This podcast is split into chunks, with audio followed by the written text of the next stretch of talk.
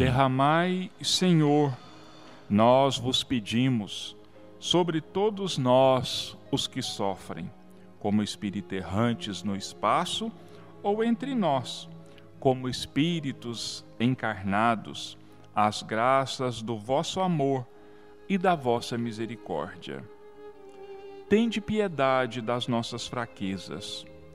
Vós nos fizestes falíveis, mas nos destes a força de resistir o mal e de vencê-lo. Que a vossa misericórdia se estenda sobre todos os que não puderam resistir às suas más tendências e ainda se encontram arrastados pelo caminho do mal.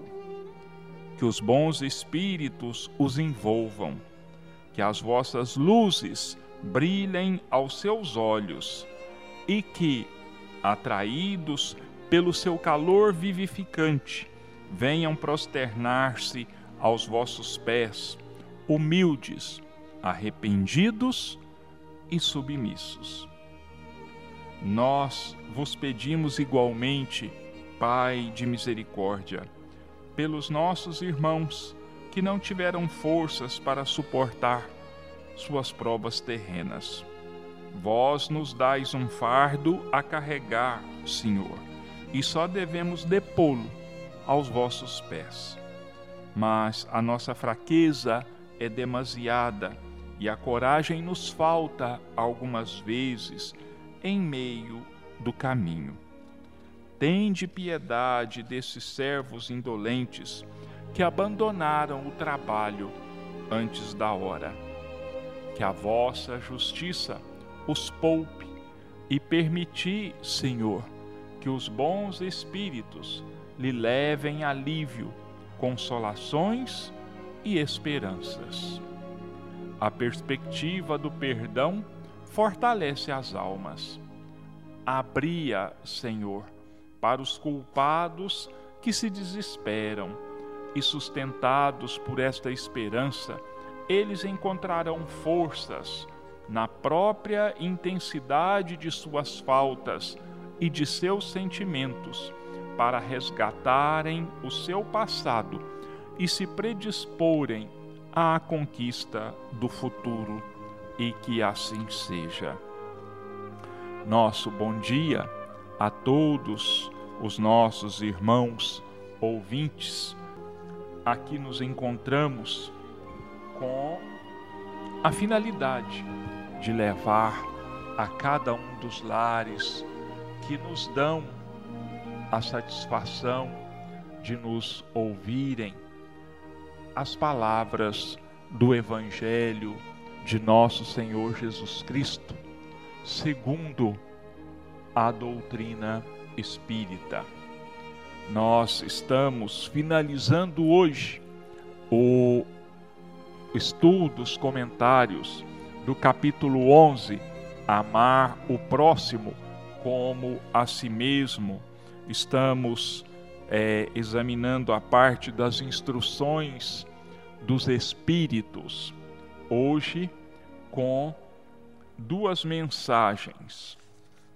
Uma de Elizabeth de França,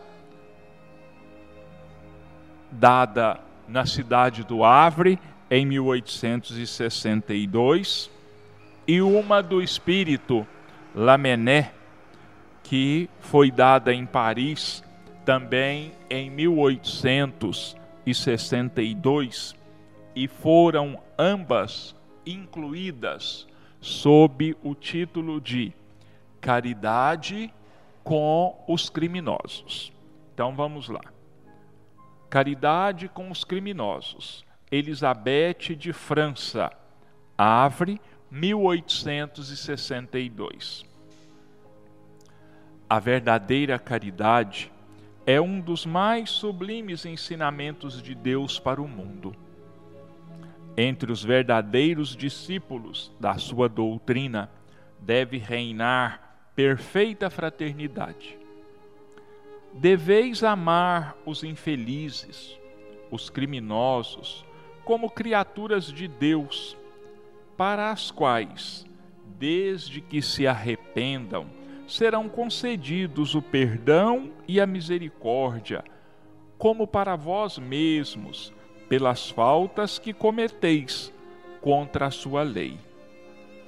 Pensai que sois mais repreensíveis, mais culpados que aqueles aos quais recusais o perdão e a comiseração, porque eles quase sempre não conhecem a Deus como o conheceis, e lhes será pedido menos que a vós. Não julgueis, ó, oh, não julgueis, meus queridos amigos, porque o juízo com que julgardes vos será aplicado ainda mais severamente, e tendes necessidade de indulgência para os pecados que cometeis sem cessar.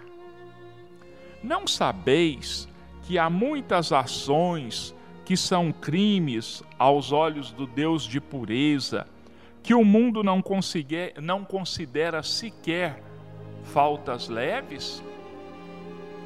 A verdadeira caridade não consiste apenas na esmola que dais, nem mesmo nas palavras de consolação com que as acompanhais. Não, não é isso apenas que Deus exige de vós. A caridade sublime, ensinada por Jesus, consiste também na benevolência constante e em todas as coisas para com o vosso próximo. Podeis também praticar esta sublime virtude para muitas criaturas que não necessitam de esmolas e que palavras de amor, de consolação e de encorajamento conduzirão ao Senhor. Aproximam-se os tempos, ainda uma vez vos digo, em que a grande fraternidade reinará sobre o globo. Será a lei de Cristo a que regerá os homens. Somente ela será freio e esperança, e conduzirá as almas às moradas dos bem-aventurados. Amai-vos, pois, como os filhos de um mesmo Pai. Não façais diferenças entre vós e os infelizes, porque Deus deseja que todos sejam iguais.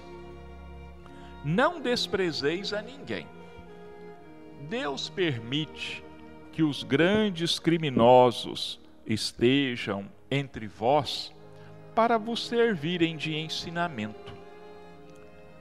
Brevemente, quando os homens forem levados à prática das verdadeiras leis de Deus, esses ensinamentos não serão mais necessários, e todos os espíritos impuros serão dispersados pelos mundos inferiores, de acordo com as suas tendências. Deveis a esses de quem falo o socorro de vossas preces. Eis a verdadeira caridade. Não deveis dizer de um criminoso, é um miserável deve ser extirpado da terra. A morte que se lhe inflige é muito branda para uma criatura dessa espécie. Não, não é assim que deveis falar. Pensai no vosso modelo, que é Jesus. Que diria ele se visse esse infeliz ao seu lado? Havia de lastimá-lo considerá-lo como um doente muito necessitado e lhe estenderia a mão. Não podeis, na verdade, fazer o mesmo, mas pelo menos podeis orar por ele, dar-lhe assistência espiritual durante os instantes que ainda deve permanecer na terra. O arrependimento pode tocar-lhe o coração se orardes com fé. É vosso próximo como o melhor dentre os homens. Sua alma, transviada e revoltada, foi criada como a vossa para se aperfeiçoar. Ajudai-o, pois, a sair do lamaçal e orai por ele. Esta a mensagem de Elizabeth de França. A de Lamennais é uma resposta a um questionamento que foi apresentado aos espíritos da codificação. E a questão é o seguinte: um homem está em perigo de morte. Para salvá-lo, deve-se expor a própria vida. Mas sabe-se que é um malvado e que, se escapar, poderá cometer novos crimes. Deve-se, apesar disso, arriscar-se para o salvar? Então, Lamené responde: Esta é uma questão bastante grave e que pode naturalmente apresentar-se ao Espírito. Responderei segundo o meu adiantamento moral, desde que se trata de saber se devemos expor a vida, mesmo por um malfeitor. Abnegação é cega. Socorre-se a um inimigo. Deve-se socorrer também a um inimigo da sociedade. Numa palavra, a um malfeitor. Credes que é somente a morte que se vai arrebatar esse desgraçado? É talvez a toda a sua vida passada. Porque pensai nisso, nesses rápidos instantes que lhe arrebatam os últimos momentos da vida, o homem perdido se volta para a sua vida passada. Ou melhor, ela se ergue diante dele. A morte, talvez, chegue muito cedo para ele. A reencarnação poderá ser terrível. Lançai-vos, pois, homens, vós que a ciência espírita esclareceu lançai-vos, arrancai-o ao perigo. E então, esse homem que teria morrido injuriando-vos, talvez se atire nos vossos braços. Entretanto, não deveis perguntar se ele o fará ou não, mas correr em seu socorro, pois salvando-o, obedeceis a esta voz do coração que vos diz: podeis salvá-lo. Salvai-o. Duas mensagens de grande profundidade, de grandes ensinamentos e que, na maioria das vezes, dada a nossa pequena condição espiritual, contraria a nossa maneira de pensar, porque grande parte de nós ainda vê nos criminosos seres desprezíveis, pessoas que não merecem a nossa compaixão, que não merecem a nossa compreensão, que não merecem o perdão de nossa parte e por parte da sociedade. E por que será, meus irmãos, que nós ainda pensamos assim? Por que será que nós nos colocamos como melhores do que eles, superiores a eles. É por causa da nossa visão de vida muito curta. A nossa visão, o nosso entendimento da vida ainda é limitado pelo pequeno tempo, pelo pequeno espaço que nós passamos na terra de cada vez que nós aqui estamos. Muitos nem sequer acreditam que nós estamos aqui na terra novamente por outras vezes. Mas nós, apesar de sermos também espíritas ou espiritualistas, nós nos esquecemos, dominado, dominados pelo problema, pelos problemas do dia a dia, pela nossa visão limitada, nós nos vemos apenas do berço ao túmulo.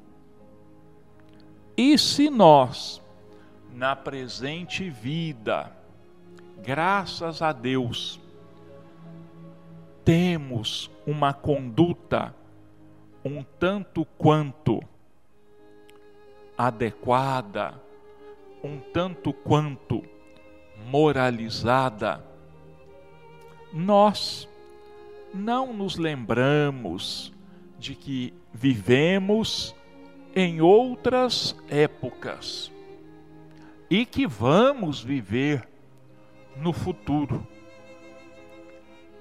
Que se nessa vida nós pautamos os nossos atos pela correção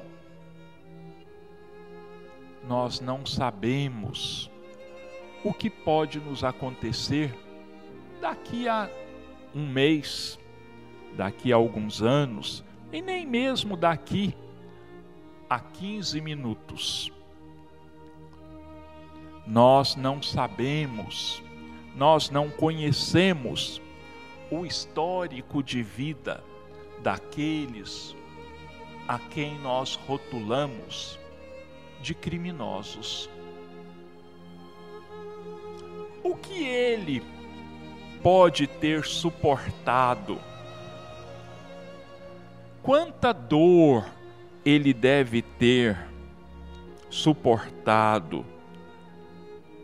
Quantos problemas se acumularam sobre ele? O abatendo moralmente um pouco a cada dia. E ele foi então fraquejando, fraquejando, até que, num momento de cegueira, num momento de desespero mesmo, ele acabou por cometer um crime, violando assim as leis humanas e as leis divinas. Nós precisamos examinar a questão pelo aspecto da multiplicidade das vidas e pela multiplicidade das personalidades, porque cada espírito, os nossos irmãos sabem disso tanto quanto eu, é um mundo à parte, com conquistas e derrotas intransferíveis, que são da única e exclusiva responsabilidade de cada um. E se nós nos vangloriamos, se nós batemos no peito e dizemos assim: Eu nunca fiz isso, eu nunca cometi esse tipo de crime ou outro crime. Possivelmente, nesta vida, não. Mas o que dizer do passado? O que dizer de outras encarnações que estão veladas, estão encobertas ao nosso consciente atual. O bom espírito de hoje, muito provavelmente, foi o criminoso do passado. E de que crimes porventura, nós seríamos culpados nessas outras vidas. Talvez muito mais horrorosos, muito mais degradantes do que esses que nós acusamos hoje, para os quais nós apontamos o dedo aos quais nós amaldiçoamos. Nós amaldiçoamos quando nós deveríamos, como Elizabeth de França nos orienta, deveríamos orar por eles, para que Deus perdoe os seus pecados, como perdoa os nossos próprios pecados. Alguns poderão estar ouvindo e dizer assim: Ah, Getúlio, não venha com essa conversa de vidas passadas, porque isso não existe. Se existisse, por que é que nós não nos lembramos? E eu já expliquei isso aqui, não uma, nem duas, nem três vezes, mas já falei disso aqui várias vezes. E vou dar mais ou menos, fazer um apanhado bem superficial, mais uma vez aqui, para nós. Primeiro, meus irmãos, o espírito, antes de reencarnar, ele passa por um processo chamado de restringimento. Eu não vou explicar agora o que seria esse restringimento. Mas restringimento significa mais ou menos uma diminuição. E ele passa por processos em que são adormecidas, olha, são adormecidas e não tiradas as lembranças de outras vidas. Elas ficam adormecidas, elas ficam em estado latente. Quer dizer, elas estão vivas, mas, como eu disse, adormecidas. Se não fosse assim, nós olharíamos uns para os outros e, conhecendo o proceder, o mal proceder uns dos outros, as acusações, os crimes, as agressões, as guerras mesmas, não teriam fim. Então isso fica adormecido para que nós possamos desenvolver as virtudes que lhe são contrárias. Outro motivo pelo qual nós não nos lembramos das nossas vidas passadas. É porque o nosso cérebro físico ele foi formado para esse corpo. Para esse corpo. Então, ele, o nosso corpo, apenas registra, o nosso cérebro, desculpem, o nosso cérebro físico, o nosso cérebro material só registra aquilo que ele presencia, aquilo que ele vê, aquilo que ele ouve, aquilo que toca ao nosso corpo. Tudo isso é gravado no nosso cérebro físico, que depois transmite para o nosso cérebro espiritual. Então, meus irmãos, aqui para ficar um pouco mais fácil de entender, eu vou usar um exemplo material. Nosso cérebro espiritual e o nosso cérebro físico são computadores que não existem iguais entre os computadores fabricados pelo homem.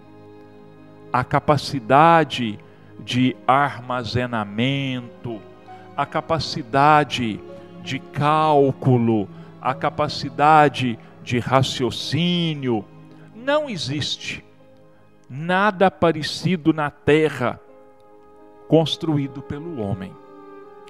E assim como no computador, nessa máquina que nós manipulamos, o computador pessoal, tudo que nós queremos guardar, nós arquivamos. Temos vários tipos de arquivos, e esses arquivos são divididos em pastas. Assim é o nosso cérebro espiritual. Os arquivos, as pastas, do nosso passado estão como que lacradas, estão seladas e não podem ser acessadas pelo nosso cérebro material atual. São esses, num resumo muito simples, muito rápido, os motivos pelos quais nós não nos lembramos do nosso passado. Então, meus irmãos, em vista disso, nós precisaríamos usar a inteligência, usarmos a nossa compaixão, a nossa moralidade, pelo seguinte motivo: ele errou, ele é humano humanos estão sujeitos a erros. Eu também sou humano, nós deveríamos pensar assim.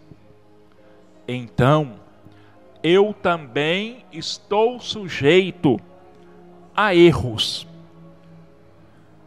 Se eu não errei no passado,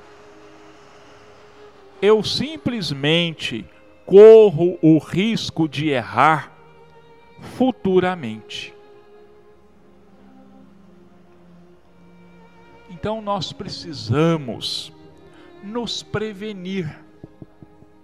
Nós precisamos ter compaixão, misericórdia dos outros, principalmente dos criminosos, porque ou nós imploramos a compaixão e a misericórdia em tempos passados, ou corremos o risco de necessitarmos do perdão, da misericórdia, da compaixão num futuro mais ou menos próximo ou distante.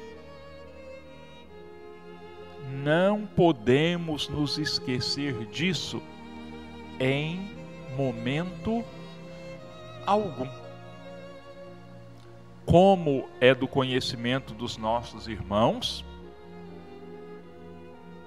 o Espiritismo nos ensina que existem vários tipos de mundos espalhados pelo universo. É, existem mundos hospitais, mundos escolas, mundos prisões, mas existem mundos em que essas três categorias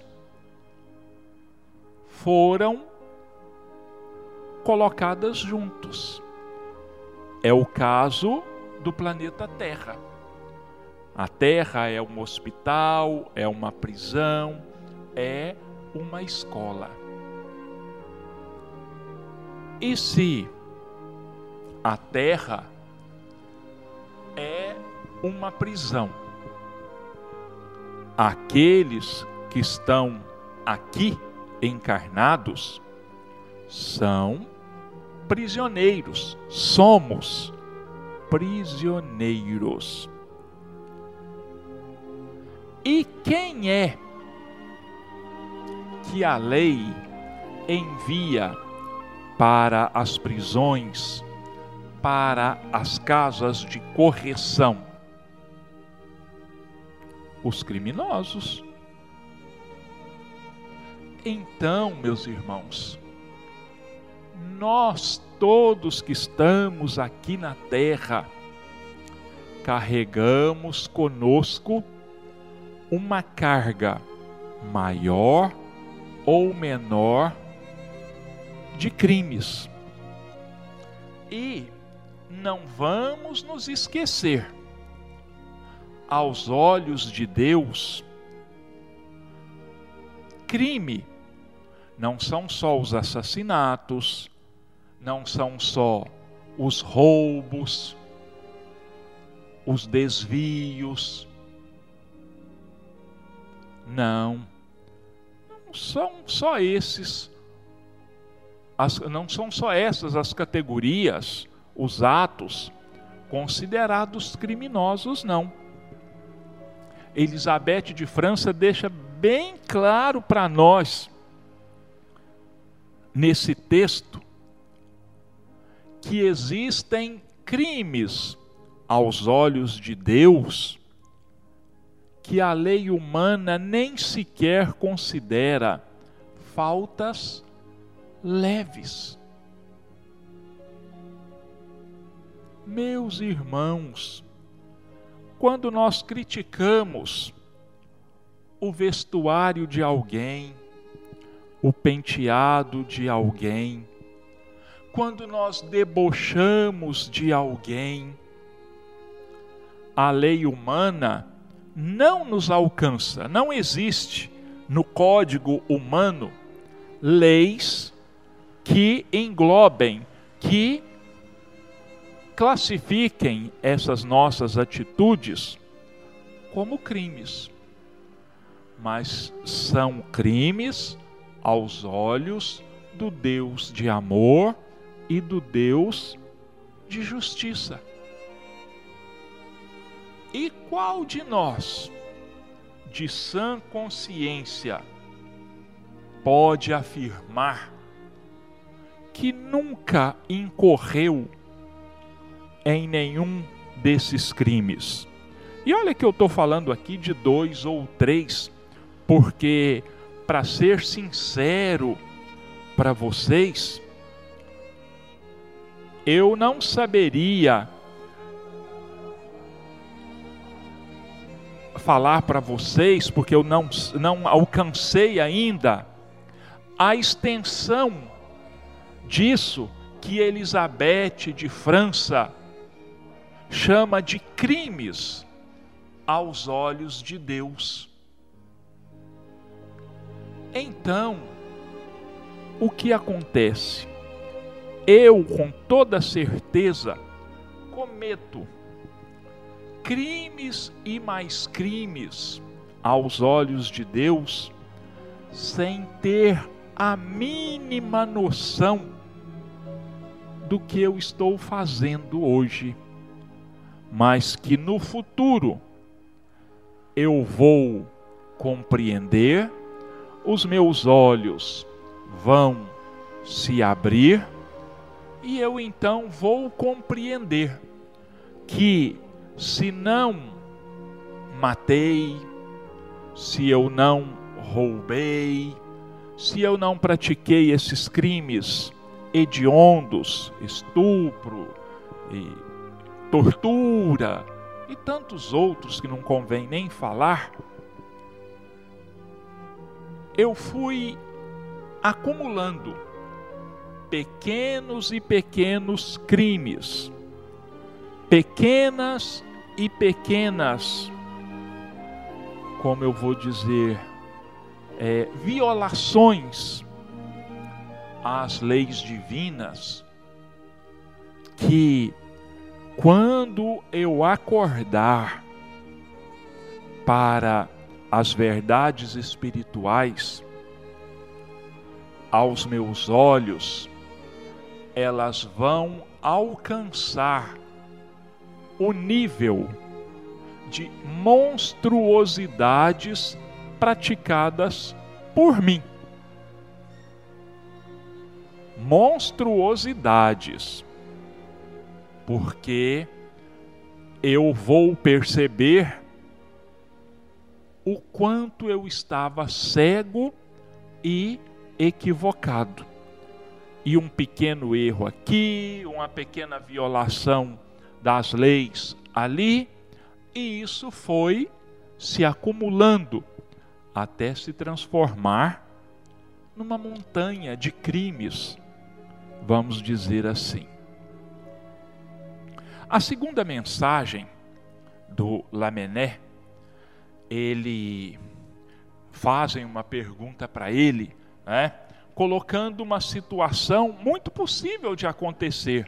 Uma pessoa morrendo ou se afogando, morrendo de alguma forma, e eu sei, ou alguém sabe, a pessoa que pode salvá-la, que tem condições de salvá-la, mas sabe que vai expor a própria vida na tentativa de salvá-lo, e que aquela pessoa é um inimigo da sociedade, é um grande criminoso. Eu vou expor a minha vida para salvar uma pessoa que possivelmente saindo dali vai retomar a sua carreira de crimes? Então, o Lamené, ele diz, olha, esta é uma questão muito grave. E ele faz uma ressalva ali que todas as vezes que eu leio essa leitura, isso me chama a atenção, porque aos meus olhos, essa afirmação faz com que eu confie ainda mais nos ensinamentos desse Espírito porque ele diz humildemente, ele diz assim: Responderei segundo o meu adiantamento moral. Ele deixa bem claro que outros espíritos poderiam responder de forma mais restritiva se fossem espíritos inferiores a ele e poderiam responder de uma forma ainda mais abrangente se fossem superiores a ele. Então ele diz: olha, a índole de todo ser humano diante do perigo é de salvar-se e salvar a quem seja possível a quem a nossa capacidade possa nos auxiliar a isso. Se nós salvamos um inimigo pessoal, se a nossa índole, graças a Deus, já nos diz salva, perdoa, desculpa a um inimigo pessoal, por que não salvarmos um inimigo da sociedade. Quem sabe, saindo dali, ao enfrentar aquele perigo, ao ver a morte de perto, ele não saia dali completamente transformado. A literatura espírita e espiritualista está cheia de relato de pessoas que passaram pela experiência chamada experiência de quase morte ou EQM, experiências de quase morte, e voltam relatando aquilo que viram, aquilo que ouviram e as experiências de quase morte dos espíritas, dos espíritas não, mas daqueles que conhecem a realidade da vida, eles muitas vezes, e muitas pessoas sérias, autoridades é, do exército, de, de, de, de várias uh, pessoas extremamente respeitáveis pela vida, pela posição que tinham, relatavam, por exemplo, quando estavam se afogando, que reviram toda a sua vida de trás para frente, desde o momento em que caíram na água até o momento em que renasceram na terra. É passado diante da pessoa o filme da sua vida em poucos minutos, dois minutos, três minutos, que a pessoa fica submersa, ou em outra é, situação de risco, de grande perigo. E ao sair dali, ela talvez possa sair prometendo a si mesma e a Deus mudar completamente o rumo da sua vida. Bom, meus irmãos, nós vamos passar agora então para o segundo, para a segunda parte do nosso comentário do livro Rumo Certo, o capítulo 47. Nossos entes queridos. Então, olha, vai agora o Emmanuel vai tratar da nossa relação com os nossos familiares, com os nossos amigos mais chegados, os nossos entes queridos. Um ponto importante nas relações afetivas. A nossa atitude para com os entes amados habitualmente, em nossa dedicação, somos tentados a escolher caminhos que supomos devam eles trilhar. Inclinação esta mais do que justa, porquanto muito instintivamente desejamos para os outros alegrias semelhantes às nossas. Hoje considerar, entretanto, que Deus não dá cópias. Dos pés à cabeça e de braço a braço, cada criatura é um mundo por si, gravitando para determinadas metas evolutivas em órbitas diferentes. A face disso, cada pessoa possui necessidades originais e tem o passo marcado em ritmo diverso. A vida, como sucede à escola, é igual para todos nos valores do tempo. No entanto, cada aprendiz da experiência humana qual ocorre no educandário, estagia provisoriamente em determinado caminho de lições. Aquele companheiro terá tomado corpo na terra a fim de casar-se e construir família. Outro, porém, ter-se-á incorporado no plano físico para a geração de obras espirituais com imperativos de serviço muito diferentes daqueles da procriação propriamente considerada.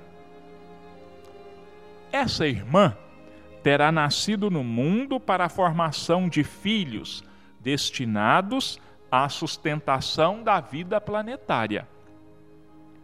Aquela outra, Todavia, terá vindo ao campo dos homens, a fim de servir a causas generosas em regime de celibato.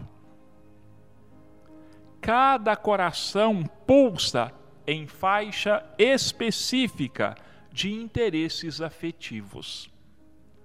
Cada pessoa se ajusta a certa função Compreendendo assim, sempre que a nossa ternura se proponha a traçar caminhos para os entes amados, saibamos consagrar-lhes em silêncio respeitoso carinho e, se quisermos auxiliá-los, oremos por eles, rogando a sabedoria divina os inspire e ilumine, de vez que só Deus sabe, no íntimo de nós todos, aquilo que mais convém ao burilamento e à felicidade de cada um. É uma lição muito importante essa que Emmanuel nos passa. Quem é que não quer o melhor para os seus entes queridos, para os seus familiares? Uma vida mais fácil, materialmente falando, uma profissão mais valorizada, uma condição de vida que o destaque, que o torne é, um pouco melhor, que traga a ele felicidade. Mas o Emmanuel nos chama a atenção aqui para o seguinte: o que representa felicidade para um, talvez seja um martírio para o outro. Não existe é, um ditado aqui na terra que diz assim: não me lembro mais, ai do verde se todo mundo gostasse do rosa, né? quer dizer, se todos fôssemos iguais, ele o Emmanuel diz bem claramente aqui para nós: Deus não faz cópias. Cada espírito encarnado ou desencarnado é um mundo à parte, com objetivos diferentes, com gostos diferentes, com necessidades diferentes uns dos outros. Não queiramos modelar os outros, por mais nós os amemos, pelos nossos conceitos, pela nossa visão da vida. Jamais. Alguns nasceram para cuidarem da segurança, se tornam soldados. Outros nascem para zelar pela saúde, se tornam médicos, enfermeiros, farmacêuticos, pesquisadores, assim por diante. Outros nascem com o objetivo de espalhar a instrução. Outros nascem para zelarem pela lei. Outros mais nascem para cuidar do abastecimento, da alimentação material e assim por diante. Então, meus irmãos, saibamos respeitar a individualidade uns dos outros. Nós precisamos nos lembrar de que nós não podemos, em momento algum, querer que alguém veja pelos nossos olhos, entendam pela nossa capacidade de raciocínio e assim por diante. Oremos por aquela pessoa a quem nós amamos. Entreguemos os seus destinos a Deus, porque ninguém melhor do que Ele sabe o que é melhor para cada um de nós. O nosso muito obrigado aos nossos irmãos ouvintes e, acima de tudo, a nossa gratidão a Deus, a Jesus, a espiritualidade amiga que nos permite, que nos dá a honra, mas acima de tudo, a responsabilidade de estarmos aqui diante desse microfone, chegando aos lares dos nossos irmãos repassando a eles essas instruções que nos chegaram da espiritualidade maior. Então nós rogamos mais uma vez a Deus e a Jesus que abençoem a toda a terra, que iluminem e fortaleçam as mentes e os corações de cada um de nós, para que possamos crescer em espírito e verdade, para que um dia nós possamos nos transformar verdadeiramente em cristãos e filhos de Deus. Que Deus nos abençoe e nos amparem a cada um, hoje, amanhã e sempre, e que assim seja.